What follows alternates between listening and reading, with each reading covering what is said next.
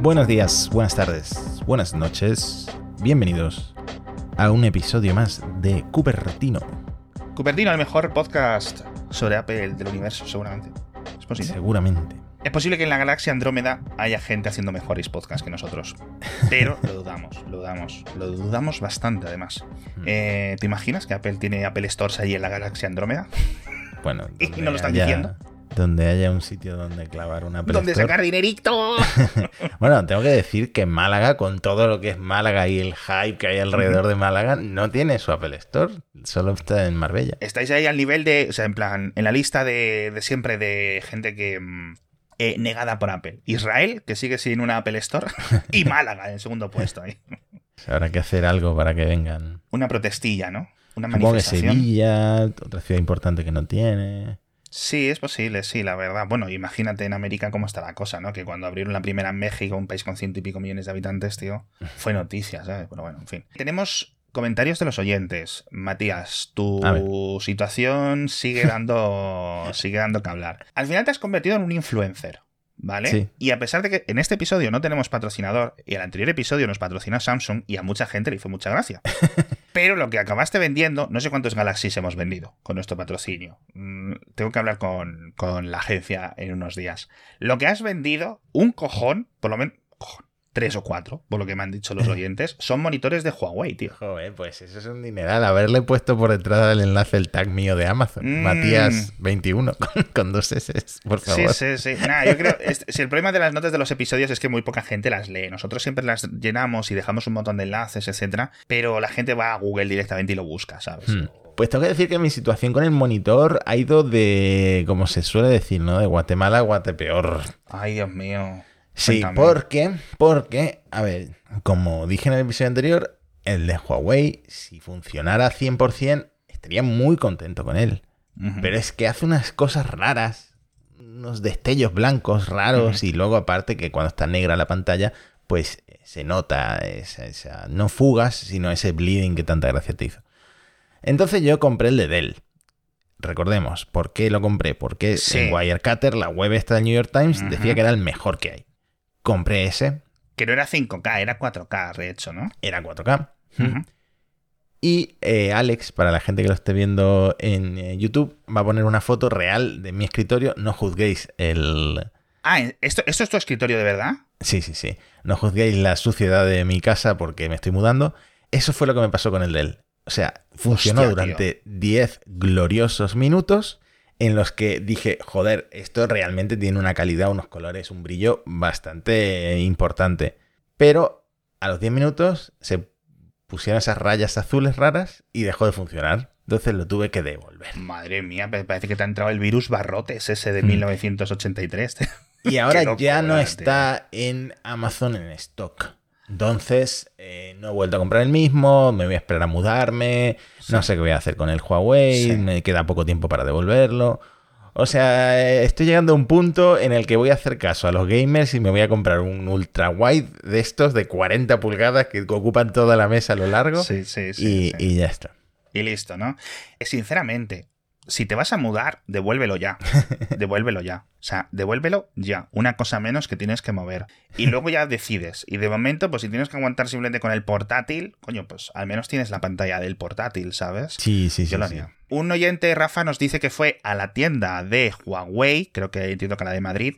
eh, no, perdón, en la tienda online. Y que se había agotado el stock. No sabemos si es por culpa tuya.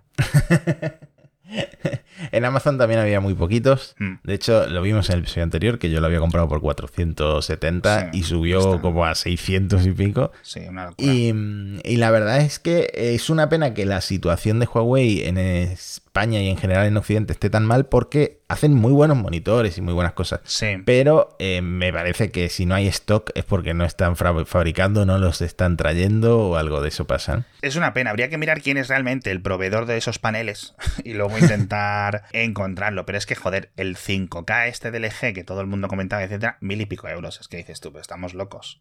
Sí, O sea, sí, estamos sí, sí. locos. Sí. No, para eso ya te compres el de Apple, que tiene su, su altavoz que suena bien. Hmm. Estuve viendo el otro día en la Apple Store de Marbella, de hecho, y, y tuve que irme porque es peligroso. Ese tipo de cosas son peligrosas para mí. Eres muy impulsivo tú, Matías, para entrar en una Apple Store. ¿eh? Eso no... Soy muy impulsivo para lo pobre que soy. En fin, más cositas de los oyentes, por comenzar un poco con, con, este tipo de temas que muchas veces nos enviáis correos, os respondemos por privado y a lo mejor convendría bien comentarlo.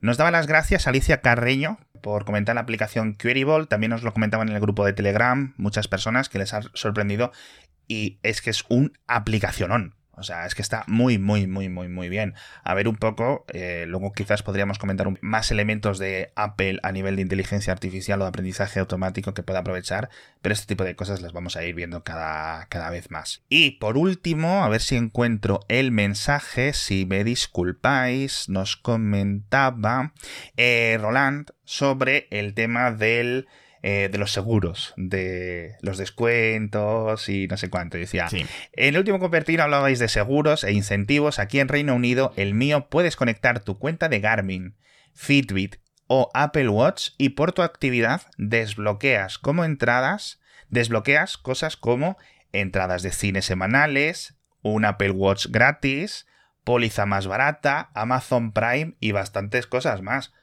Coño, Está muy bien eso, tío, la verdad. Sí, sí, sí, sí. Joder, yo es que justo ahora estoy negociando con el banco el tema de los seguros, seguro de vida y tal. Y, voy, a, decirles que, me compro un Apple Watch a ver si me hacen algún descuento. Te bajan la hipoteca. bueno, ten cuidado, a ver si luego lo que ven en el Apple Watch no es bueno y ven, hostia, cancelamos la hipoteca. Que este, bueno, bueno, tú estás ahora sanísimo, estás hecho un toro hmm. desde que vas ahí al CrossFit, ahí a, romper bloques, ¿no? Sí, que ya lo comenté, pero el Apple Watch no tiene un entrenamiento concreto de CrossFit. Y yo, me imagino que es porque es una marca registrada, si no lo tendría. Claro. Las pulseras de Xiaomi y tal tienen el entrenamiento CrossFit y el Apple Watch no lo tiene. ¿Ah, sí? Bueno, mm. pero es que Xiaomi son unos piratas y no les importa nada. Eh, tampoco tiene el paddle. Mucha gente que juega al paddle se queja de eso del Apple Watch. Hostia, es que el usuario medio de Apple es muy de paddle, ¿eh? Un adosado después a las afueras de Madrid. El adosadito y el padecito. y el Apple Watch Ultra para ir a la compra. Eh, ¿Has visto el logotipo de lo de diseñado por Johnny Ive? Que se ha ido de Apple ya hace tres años, pero seguimos hablando de él. Tengo que decir, yo no sé si ha habido risas o no, pero a mí me gusta mucho el logo que ha diseñado Johnny Ive para el rey Carlos III, para su coronación. Me gusta bastante, me gusta bastante. A ver, ¿Qué quieres que te diga? Es un logo. Es un logo. Es sencillo. bueno, es sencillo. Eh, está muy recargado. Son flores. Muy ornamentado. Sí, sí, exactamente. Son flores con la forma de la corona de San Edward, que es la que llevan en la coronación. Mm. Y las flores también tienen su significado. Son eh, un rosa, cardo, narciso, trébol, que son los emblemas de los países del Reino Unido. Ah. Así que, bueno, tiene su significado y está divertido. A mí me gusta, la verdad. Sí. O sea, es el primer, el primer rey fanboy. y, Carlos III es ahora. Claro, llevamos dos episodios hablando de los productos nuevos de sí. Ahora, el problema de los fanboys es que no pueden tener una coronación de la corona de, del Reino Unido para, poder tener un producto de Johnny Ive. ¿no? Hostia, pues si esto se vendiera en las. Bueno, esto se venderá, ¿no? Imagino yo, porque los, británicos son muy de sacar merchandising de su monarquía. O sea, que no solo sellos, sino que lo típico que vas a cualquier tienda durante los próximos años y vas a poder comprarte eh, de todo esto. Así que, fanboys, id preparando las, las carteras, pero sobre todo para lo de. ¿De qué te ríes ahora? Me río del iPhone de primera generación sin desprecintar. Sinceramente, me río de eso. Lo comentamos en el diario. Y bueno, a ver, es cierto que se vendieron hace muy pocos meses otros iPhones, también sin abrir, como a 35.000 y a 39.000 dólares. Que técnicamente no se está vendiendo el iPhone, se está vendiendo la caja. Porque a lo mejor el iPhone está roto dentro de la caja, ¿sabes? Nunca lo han abierto, no, no sabes cómo está. Pero sobre todo lo que yo me planteaba. Un terminal de este tipo de tecnologías con una batería de hace 15 años, a lo mejor la batería ya está al triple de grosor, rollo palomita de maíz, ¿no? lo desprecintas y se prende fuego solo. Sí, sí, sí, puede ser perfectamente. Lo, he mirado hace un rato. Ahora mismo la oferta más alta es de 18.500 dólares, pero esperaban, esperan todavía que llegue a los 50.000 por lo menos. Quedan todavía tres días y este tipo de subastas es el último día cuando empiezan ahí a subir y subir las. Sí, exactamente. Mm. En fin, a ver lo que ocurre. A mí lo que me sorprende es que siga. A ver, quiero decir, tampoco se vendieron tantos. Este, este modelo a lo mejor vendería como un millón aproximadamente. Mm. Y obviamente, pues la mayoría se han usado, se han vendido ya hace mucho tiempo. Pero me sorprende muchísimo que sigan quedando unidades en las que. O sea, ¿cómo, no entiendo el proceso de, de, de la persona que lo compró, que era una mujer, no me acuerdo del nombre, de me gasto 600 euros en un smartphone hmm. y no lo abro. Bueno, tú nunca has especulado con... Yo, yo tampoco, ¿eh? Pero cuando salió la Play 5 me lo planteé porque... Claro, yo soy rápido comprando porque vivo delante de una pantalla, podría haber comprado alguna Play 5 para luego revenderla y me habría salido bien la jugada. O conciertos, ¿cuántos conciertos he ido y no he revendido ninguna entrada especulando con la entrada? Pues hay gente que se dedica a esto, a lo mejor esta mujer era de esa, de esa gente, ¿no? Puede ser, tío, pero no sé, es un poco. Yo creo que se la ha encontrado estas navidades limpiando el desván, ¿no? y ya está. Pero bueno, suerte, guay. Eh, te cuento una cosa, aquí en Petit Comité. Te veo muy abajo en la cámara, por cierto. Sí, es, es que estoy cambiando tanto de monitor que la el webcam... Monitor del este, el, el, monitor Huawei este lo tenemos ya enfilado. Eh, ya no, no, aguanta ni la webcam. Joder, es que estoy hablando mal, pero el monitor en realidad es muy bueno. Por favor, Huawei, lo siento. Huawei, eh, Huawei España, por favor, enviadle cosas gratis a Matías, como si fuera un youtuber de estos de Andorra, que les enviáis hasta las escobillas del váter. Por favor, o sea, si hace falta enviarle los portátiles estos que están también muy bien. Y si Matías no los usa, ya me los da a mí. ¿eh? Huawei España, por favor. Me he comprado yo un iPhone original. ¿Qué dices? Me he comprado un iPhone abierto y ah, usado. No de 50 mil dólares. No de 50 mil dólares, no. Eh, no, eh, debería estar a punto, porque creo que está en correos ya. Lo compré en, no sé, en eBay, etcétera, un comprador que tenía bastante pinta de ser medio serio. Y dije, tocotó, este. Siempre he tenido ganas de tener uno, no para usarlo, obviamente. O sea, en España no está ni el 2G activado ya, ¿no? Así que yo creo que no, no, le va a ir ni la Wi-Fi, porque fíjate, desde entonces si ha llovido o si mi router está emitiendo en ese tipo de canales. Eh, pero bueno, bueno, ¿y qué vas a empezar un museo de productos? Estaría guay. No, pero sí que había pensado hacer, sí que no tanto de Apple, tengo por aquí el primer, el primer iPod Touch, sí lo tengo, ese sí lo compré yo. Y el, la primera tablet, la primera iPad también la compré. Los primeros iPod, perdón, AirPods, eh, un montón de elementos sí que los tengo. Em, pero no es por eso, es en plan, joder, el primer Nexus o cosas así, sí que me gustaría ir teniéndolos, aunque sea en plan, pues, coño, como quien tiene una Super Nintendo porque en el momento, ¿sabes? Yo qué sé. Bueno, ahí te dejo la, idea del Museo Mixio de El Museo Mixio, ¿no? Sí, un, espacio de... Si es que ya tú, tú que me conoces bien, sabes que no soy muy de comprar nada y si luego lo tengo por ahí todo desperdiciado, etcétera. No soy muy gadgetero. Nuestros oyentes mm. se sorprenden mucho porque yo yo da vergüenza la cantidad de iPhones y la cantidad de Nexus y de Pixels que me he comprado. O sea, en teléfonos me habré gastado. ¿Sí? Mm, lo que no está escrito, sí, ¿Has visto lo de las gafas? Perdón, lo de las gafas, lo de los cascos de realidad virtual. Eso no te lo vas a comprar. Al final empezamos con el meme, pero no, es, dinero que te ahorras. No me llega, no me queda tanto dinero después de lo de la casa. Pero bueno, a ver si llegan, ¿no? Porque se han retrasado. Decíamos que se iban a lanzar en abril y ahora ya va para junio con la WWDC. A ver, esto ya es hasta gracioso, sinceramente. Seamos, seamos serios. Porque hay gente a que no le gusta, y yo lo entiendo.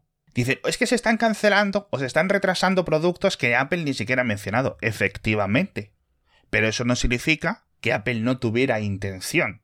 X o Y, ¿no? Podemos asumirle más o menos seriedad a los reportes o veracidad.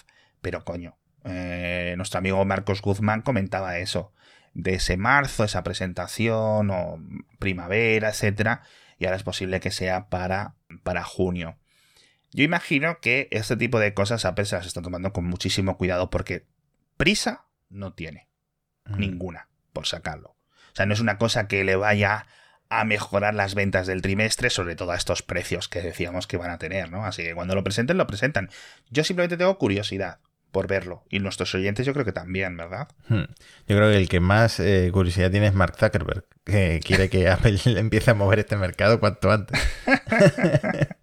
Pues sí, hombre, sobre todo por ir viendo un poco interfaces, si Apple ha hecho algo especial o algo nuevo, o a nivel de la tecnología de los propios cascos ha hecho algo específico, pero vamos, tampoco... Yo si consiguen, por ejemplo, con las últimas de PlayStation ya se están viendo avances chulos. Mm. Yo si consiguen que no me maree y que yo pueda meterme ahí, mm, Sí. yo miope y persona que rápidamente le entra náuseas y consiguen que yo esté horas ahí metido y disfrute, ya es un paso adelante muy importante. Yo solo he probado las Oculus y me mareo de lo lindo, la verdad. Yo... Es que como son productos que no son para mí, ni por precio, ni por objetivo, ¿sabes? Es- esto lo considero, te lo he dicho a ti alguna vez. O sea, esto es como cuando Apple anuncia monitor, no sé qué, no sé cuánto. Ah, ok. O sea, es que ni le presto ni atención. Mm. O sea, es que no está en mi radar. O sea, por ejemplo, un Apple Watch Ultra no me lo compraría, pero me interesa, ¿vale? Esto, como el Apple TV, los monitores, etcétera, no es para mí, de verdad. Otras personas que se interesen más por ello, ¿no? Hmm. Pero bueno, en fin. Eh, ¿Viste lo de los audiolibros, tío? Que eso fue un drama serio, ¿eh? Hmm. Sí, de hecho, no sé si llegamos a comentar la noticia de que Apple eh, va a empezar a hacer audiolibros con Mm. voces sintetizadas, ¿no? Con Sí. todo esto que está saliendo últimamente de los modelos de aprendizaje automático, que las voces salen cada vez mejores.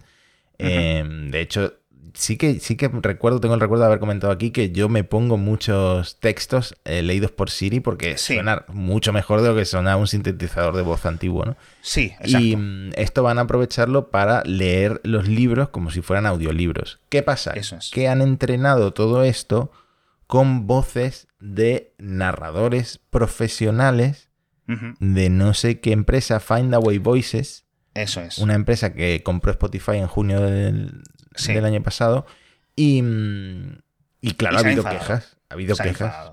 Igual. Es muy interesante toda esta historia, Matías. Es súper interesante. Primero porque me parece una decisión tan poco Apple.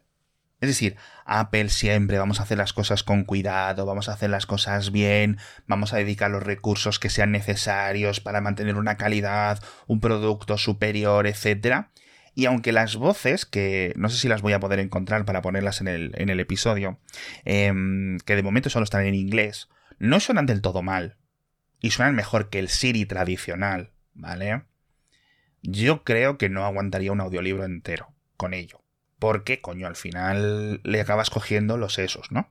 Los, los, lo- te acaba distrayendo más de lo que te, te cuenta, ¿no? Y me extraña que Apple se haya metido en este jaleo, sinceramente, porque es un jaleo terrible. Yo no sabía, o sea, en ningún momento intuí que en el entrenamiento se habían utilizado las voces de los propios narradores, porque Apple ofrece a las editoriales este servicio, es decir, crea tu audiolibro, lo pones aquí a la venta y los podéis hacer en masa.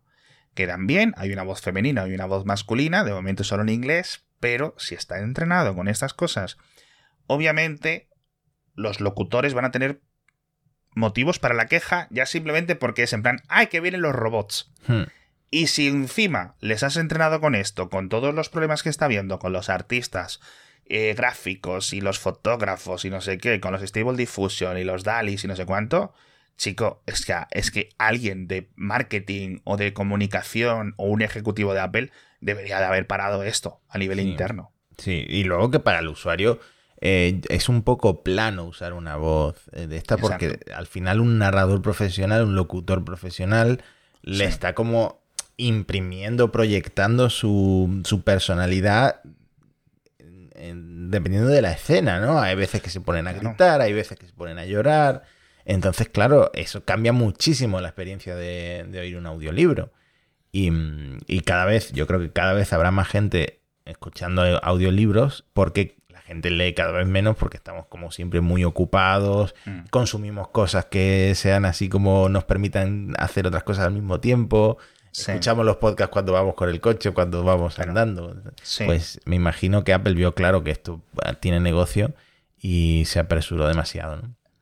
eh, eh, ya te digo, es que es un movimiento tampoco Apple. Y de momento lo que han dicho es claro, estos han ido al sindicato de los actores de locución, etcétera, se han puesto en contacto y eh, los de Find Away. Find, Find Away era la empresa, esta, esta subsidiaria nueva de. Mm, Sí. Sí, Find Away. De Spotify, que también es curioso, ¿no? Este tipo de alianzas. Es una empresa de. Es un poco el equivalente a Audible, ¿vale? De Amazon. De cuando estuvo Spotify haciendo tantas compras millonarias en los campos de los podcasts y los audiolibros, entró esto.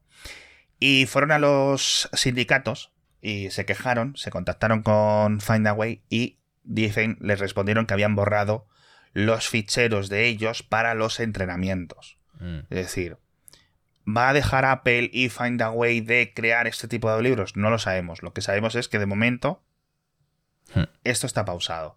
Yo me sorprende mucho. Me sorprende mucho. No me extrañaría si Apple de repente dice esto desaparece, no se lo decimos nada a nadie y listo. ¿Sabes? Por cierto, eh, hablando de inteligencia artificial, he probado el Bing Chat, que es este mm, asistente del Sí. buscador de, Google- de Microsoft, que no es exactamente ChatGPT, sino que es un modelo superior a ChatGPT. No se sabe si es Prometeo. Sí, pues Prometeo, pero no se sabe si por debajo está GPT-4 o qué, qué es lo que hay por debajo. Bueno, a ver, la naturalidad con la que te habla asusta bastante. O sea, parece que estás hablando con una persona. Y yo me Sí, pregunto, ¿puede Apple, que Siri es siempre como que lo lleva arrastrando, que siempre la gente Sí, se burla de Siri, ¿puede Apple llegar a este nivel para Siri? A ver, el tiempo de respuesta de este tipo de modelos de lenguaje tan grandes es muy lento para Siri. Pero puedes hacer respuestas rápidas para cosas como poner la alarma y luego usar un modelo de estos tan natural Sí, y tan sorprendente para respuestas un poco más complejas. Yo creo que Apple ahí tiene mucho terreno por recorrer. Pues esto lo comentéis todos monos estocásticos, ¿no? Por meter un poco el, el este. Que... Coño, ¿habéis sacado episodio nuevo hoy? Sí, precisamente porque hemos probado el Bing Chat y luego hemos hablado del tema del prompt engineer, ¿no? Este nuevo Ah, sí. supuesto figura de trabajo, ofertas de trabajo. Eh, suscribíos, porque Matías y Antonio, ya digo, hacen cosas muy buenas. Además, que tenéis una audiencia de la leche en, en este podcast, tío. O sea Sí, no sé por qué. Precisamente en Apple Podcast es donde más lo estamos petando, pero a niveles que salimos en el ranking global, rollo. Está el Sina y después nosotros, o está eh, Federico y después nosotros, ¿sabes? Es una Qué cosa guay, tío. loquísima. La verdad que no entiendo por qué en Apple Podcast nos ha ido tan bien. Algo de SEO de que ese era el momento para la inteligencia artificial ahora. Es que tiene, tiene mucho interés este tema ahora mismo. Ya os lo dije, que lo habéis lanzado en el momento súper adecuado esto. Lo de, lo de Siri es cierto que es algo que no se está comentando mucho. Se está comentando desde la parte de ay que Google se queda atrás, pero es que coño. Primero, este tipo de modelos, entrenarlos, diseñarlos, etcétera, es muy caro. Perfecto. Es carísimo. Si alguien se lo puede permitir, por cierto, es obviamente Apple. Em, por otra parte, el tema de los tiempos de respuesta que dices tú.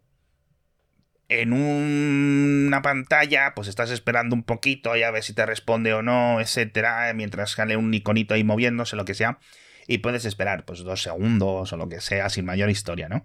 O para que te genere un email y cosas así. Pero hay un montón de elementos de Siri que siguen sin funcionar bien. Decíamos todo esto de que, ay Dios mío, eh, en la presentación del sistema sintético de, de Google hubo un ligero fallo con Hmm. el, el James Webb. Chico, que a Siri le pregunto por los partidos de fútbol y sigue sin decírmelo. ¿Vale? Quiero decir, los niveles están donde están, ¿no? Entonces, yo me lo preguntaba. ¿Cómo es posible que Google no esté llevando esto al asistente de Google antes que al buscador? Que es donde yo creo que tiene más sentido. Y de ese pensamiento llegué a lo de Siri. Porque, obviamente, eh, bueno, de hecho, los creadores del Ion, el entrenamiento este que se usó para Stable Diffusion, están haciendo un entrenamiento para un sistema de, de conversación abierta y se puedan entrenar este tipo de elementos, ¿no?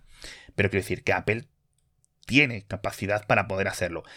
Es muy difícil hacerlo y combinarlo con las capacidades que tiene que tener Siri, ¿vale? Que es interactuar con elementos en tu teléfono y funciones y las integraciones chulas que tiene con los atajos y todas estas cosas. perfecto. Pero es que aquí Apple tiene una ventaja para, con la suficiente inversión, ponerse Hmm. un poco al día. Sí, hay otros dos elementos que comentamos en, en monos estocásticos. Uno es lo que decías tú de los errores. La verdad es que probando a fondo el Bing Chat comete Sí. muchos errores y te, lo, te contesta con una convicción tan grande que los pasas por alto. O sea, tú esto no lo puedes usar para un trabajo sin no. revisar el texto. Porque es que mezcla conceptos, a lo mejor coge noticias, las mezcla de una forma que no es correcta. Bueno, y el otro elemento sería el coste. Esto me pasaste tú un artículo muy interesante que dice cuánto le costaría a Google implementar su chat GPT que se llama Bard en todas las respuestas de- de- del buscador de Google. Y sería como Sí. completamente inviable porque esto tiene un coste eh, enorme, energético, de, tokens de procesado, de etcétera, de etcétera. centros de datos, o sea, que literalmente no hay suficientes gráficas para que todas las empresas tengan este tipo de elementos a las escalas, obviamente, de Google. Pero Apple tiene una ventaja brutal, y es que gran parte del procesamiento interno, es decir, una vez que tienes estos modelos, puedes miniaturizar partes, como hizo Queryable, y ponerlos offline en el propio procesador. Es decir, que sean los Mac, que para eso tienes este software, perdón, estos núcleos de aprendizaje automático tan potentes en los iPhone desde hace años, en las tablets, hasta en el Apple Watch y en el HomePod tienes núcleos de aprendizaje automático, ¿vale?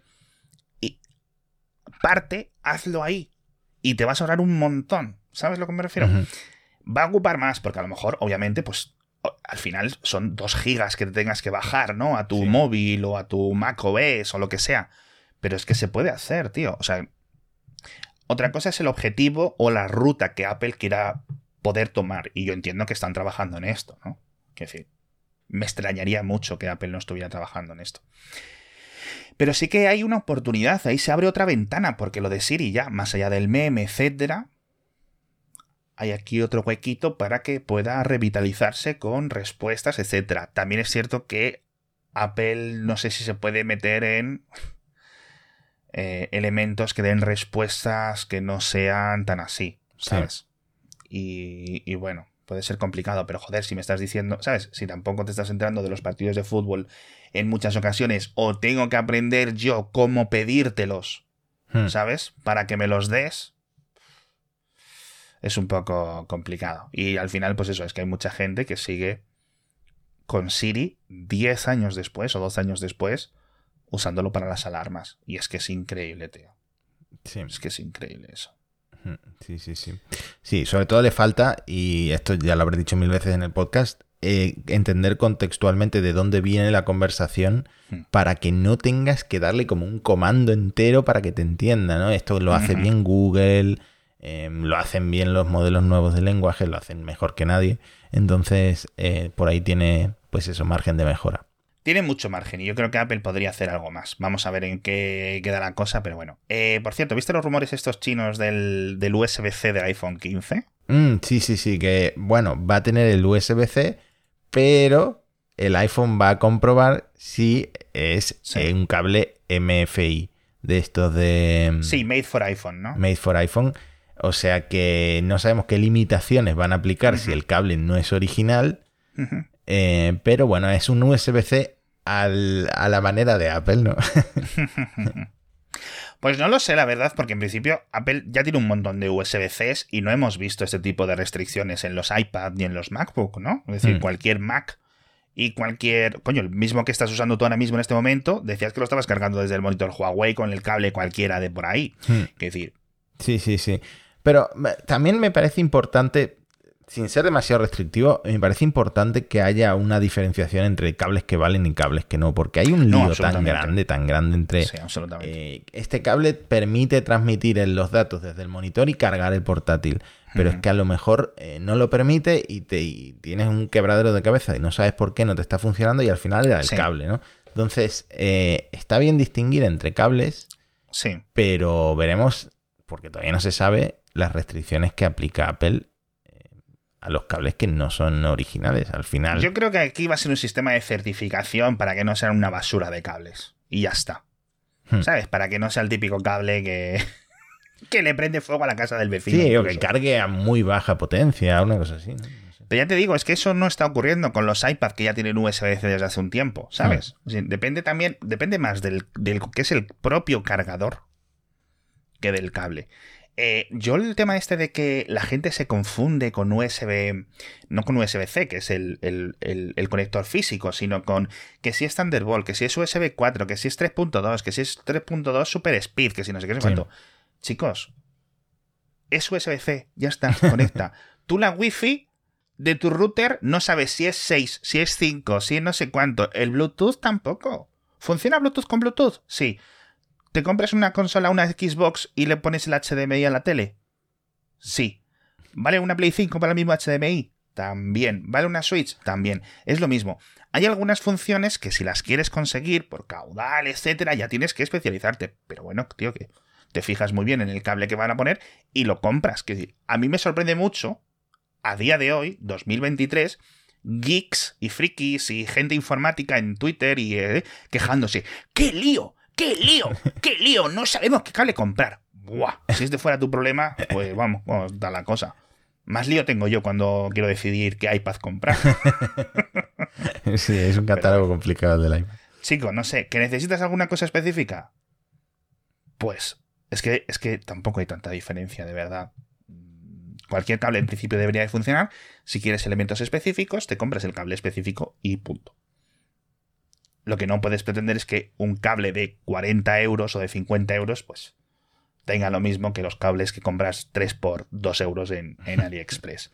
Me gusta mucho este titular de Apple Esfera, porque siguen con, no solo en Apple Esfera, sino en un montón más de medios eh, centrados en Apple, con esa, esa animosidad entre Apple y la Unión Europea por el tema del USB-C, que de verdad que yo no lo veo, es en plan, como si hubiera un, un, duelo ahí de... no, lo entiendo. Joder, pero esto lo alimentó la propia Apple cuando dijo que los reguladores no deberían meterse con este tipo de decisiones. La misma Apple que te estaba vendiendo productos con USB-C desde hace dos años. es que la gracia es que te lo creas. O sea, la gracia es... ¿Qué decir? No es precisamente aquí Apple, pero tú trabajas escribiendo de esto, yo trabajo escribiendo de esto, los oyentes tampoco son tontos y ya se han dado cuenta de que las empresas tecnológicas mienten tanto como las petroleras, como los fabricantes de coches. Quiero decir, aquí cada uno tira para su casa, macho. Y ya está. Sí, y ya está.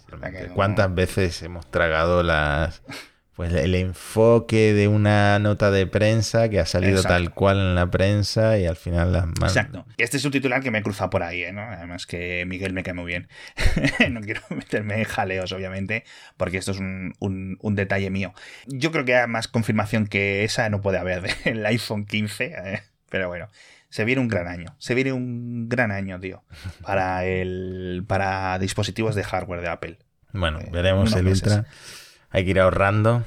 No, el, Ultra, ¿el Ultra es de este año? Fíjate que lo comentábamos hace dos episodios. ¿El Ultra era de este? Bueno, está el rumor de que tanto el 15 como el 16 van a mm, tener su versión Ultra. Madre mía, a ver, a ver si aguanta el Plus. Eh, lo comentamos aquí y muchos oyentes también nos dijeron, no he visto un Plus en la vida. Dice, creo que no hay Plus ni en las Apple Store. del iPhone Pues que vuelvan al Mini, ¿no? Que por lo menos... Que vuelvan al Mini, eso Tiene algunos fans. Mi mujer le encanta. Eso es. Algunos, algunos aquí. En fin. Eh, Tú debes de ser la persona con la relación mano más grande, teléfono más pequeño que hay. A mí es que me, de verdad. Mira que el Pro Max, cuando lo, nos lo ha cedido Apple, etcétera, está bien y lo uso y me encanta y es un telefonazo. Y el Galaxy 23 Ultra también. Pero a mí me sigue apeteciendo ese rollete chiquilín, porque al final, para lo que lo utilizo yo, es un poco lo de siempre. En fin, eh, esperando que Johnny Ive diseñe más logotipos para más monarcas europeos y del resto del mundo. Eh, nos vamos, esperando que eh, os haya gustado el episodio. Compartidlo con vuestros amigos, apuntaos a monos estocásticos, suscribíos, que de verdad que cuentan cosas interesantes. En el siguiente episodio hablad algo de esto de lo de Siri. A ver por dónde creéis que pueden ir vuestras ideas, algo así. Mm. Y seguro que eso es interesante. Y nos vemos la semana que viene. Hasta pronto. Hasta la próxima.